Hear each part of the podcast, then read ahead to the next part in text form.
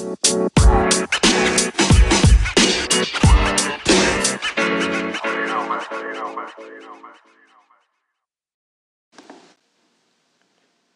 compañeros, soy Víctor Salinas, fisioterapeuta y director de Innova, Instituto de Salud y Deporte.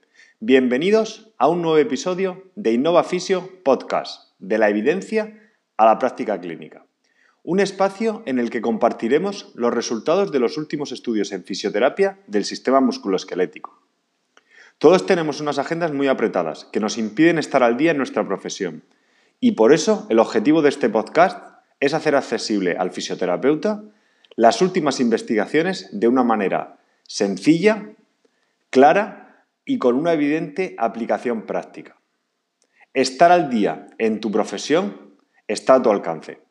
Comenzamos.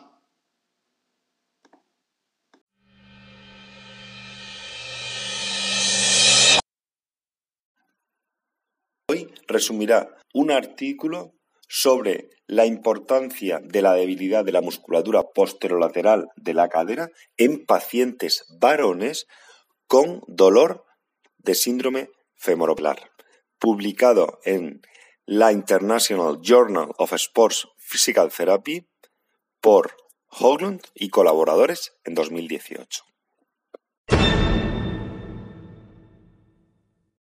El síndrome de dolor femoropatelar, como hemos hablado en anteriores episodios, se caracteriza por un dolor alrededor de la patela o retropatelar, que aumenta con actividades de carga, como pueden ser la sentadilla, el ascenso o descenso de escaleras, correr y las exposiciones prolongadas a la sedestación.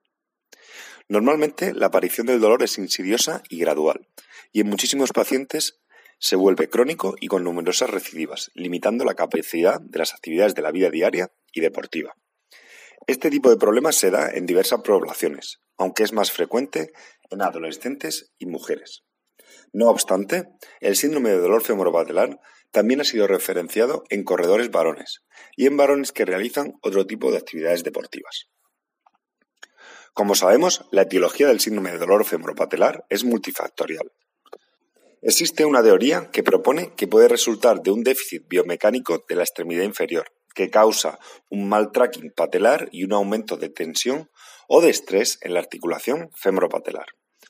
Un aumento de rotación interna de la cadera, de la abducción de cadera y de la abducción de rodilla pueden causar un colapso medial de la extremidad inferior en actividades como caminar, sentadilla a una pierna, subir y bajar escaleras o correr. Debido a la influencia que puede tener la fuerza en el control de la biomecánica del miembro inferior, numerosos investigadores han analizado la función de la musculatura en pacientes con dolor femoropatelar y han encontrado déficits importantes de fuerza en la musculatura abductora, rotadora externa y extensora de la cadera, en mujeres con síndrome de dolor femoropatelar. No obstante, en relación a los varones los resultados han sido contradictorios entre los estudios analizados. Se presupone que un déficit de fuerza de la musculatura de la cadera puede provocar el déficit de control de la pelvis en el plano frontal y transversal, favoreciendo el colapso de todo el miembro inferior. A pesar de los estudios contradictorios que existen referentes a los déficits que aparecen en los valores con síndrome de dolor femoropatelar respecto a la fuerza de la musculatura de la cadera, Resultaría interesante profundizar en estos aspectos para saber qué sujetos se pueden ver beneficiados de los programas de rehabilitación enfocados al reentrenamiento de esta musculatura.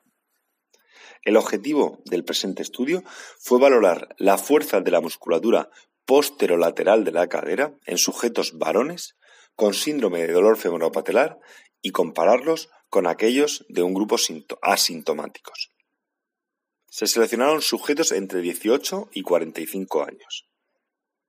Los criterios de inclusión para el grupo femoropatelar fueron historia unilateral o bilateral de dolor retropatelar o alrededor de la patela, de más de un mes de evolución y la presencia de dolor en tres o más de las siguientes actividades.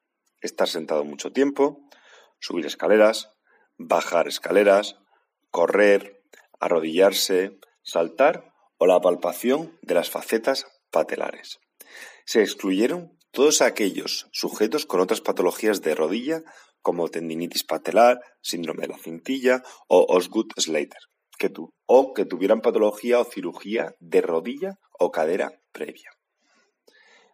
El grupo control fue un grupo de similares características, pero sin los criterios de inclusión que hemos mencionado anteriormente. En una primera evaluación a los pacientes se les cuantificó el grado de dolor en su vida diaria en una escala de 0 a 10, siendo 0 no dolor y 10 el peor dolor posible.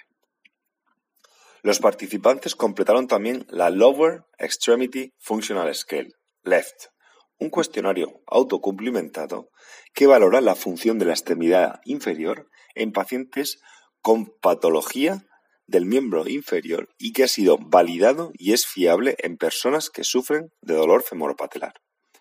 Este cuestionario se valora de 0 a 80, siendo 80 una función completa. A los pacientes también se le valora con la escala Tegner, que es una escala que mide tu grado de actividad física, siendo 0 lo menor y 10 una vida más activa.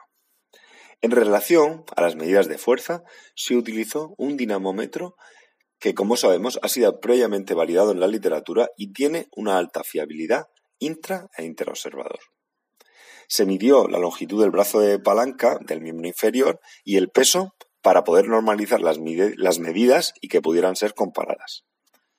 La rotación externa se midió sentado con rodillas y caderas a 90 grados.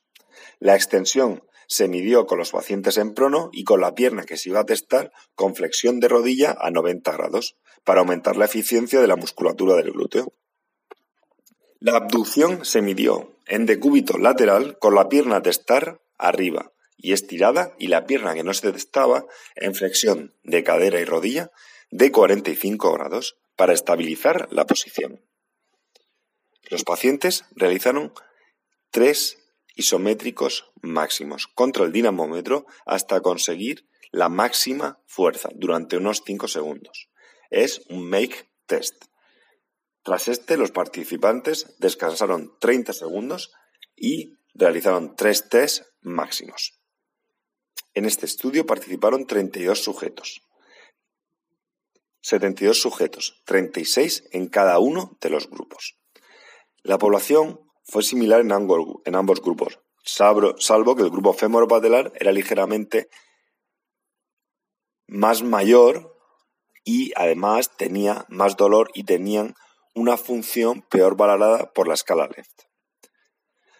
El grupo de síndrome de dolor femoropatelar tenía una reducción significativa de los valores de fuerza de la musculatura extensora de la cadera, no encontrando diferencias ostensibles en la fuerza de abductores, separadores y rotadores externos.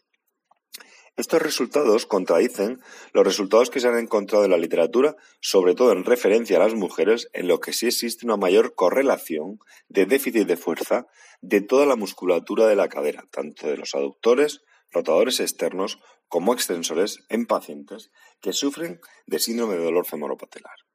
En, algunos estudios anteriores tampoco se ha encontrado déficit de la musculatura extensora en pacientes con síndrome de dolor femoropatelar, al contrario de lo que se evidencia en el presente estudio. Hablamos de estudios centrados en patologías de varones. Es por ello importante que dentro de la complejidad del síndrome de dolor femoropatelar podamos o debamos utilizar algoritmos de tratamiento que vendrán explicados según los déficits que encontremos en las diversas valoraciones de las diversas cualidades que y déficit que sufren nuestros pacientes con dolor femoropatelar. Podemos concluir que en algunos sujetos balones los déficits de fuerza de la, de la extensión de cadera tendrán correlación con los síntomas de dolor femoropatelar y un abordaje de esta musculatura podría resultar interesante como parte del tratamiento. Como sabemos, el glúteo mayor es el músculo con una mayor sección transversal y del cuerpo y es uno de los músculos más potentes y además es el máximo responsable en evitar la excesiva rotación interna de la cadera y el colapso de la rodilla. Normalmente se pone la atención de estos déficits en la musculatura separadora de la cadera, como el glúteo medio, y se deja de lado el reentrenamiento o rehabilitación del glúteo mayor en numerosos pacientes con patología de rodilla. El glúteo mayor es un músculo que debe ser tratado además con altas cargas para obtener sus máximos beneficios. Si te ha gustado el podcast, suscríbete en la app o plataforma que utilices normalmente para escuchar tus podcasts, iTunes, iBox, Spotify o cualquier otra. Te agradezco dejes una review, una valoración o un comentario con tu opinión. Cualquier crítica constructiva, sugerencia o idea para mejorar será bienvenida. Un saludo.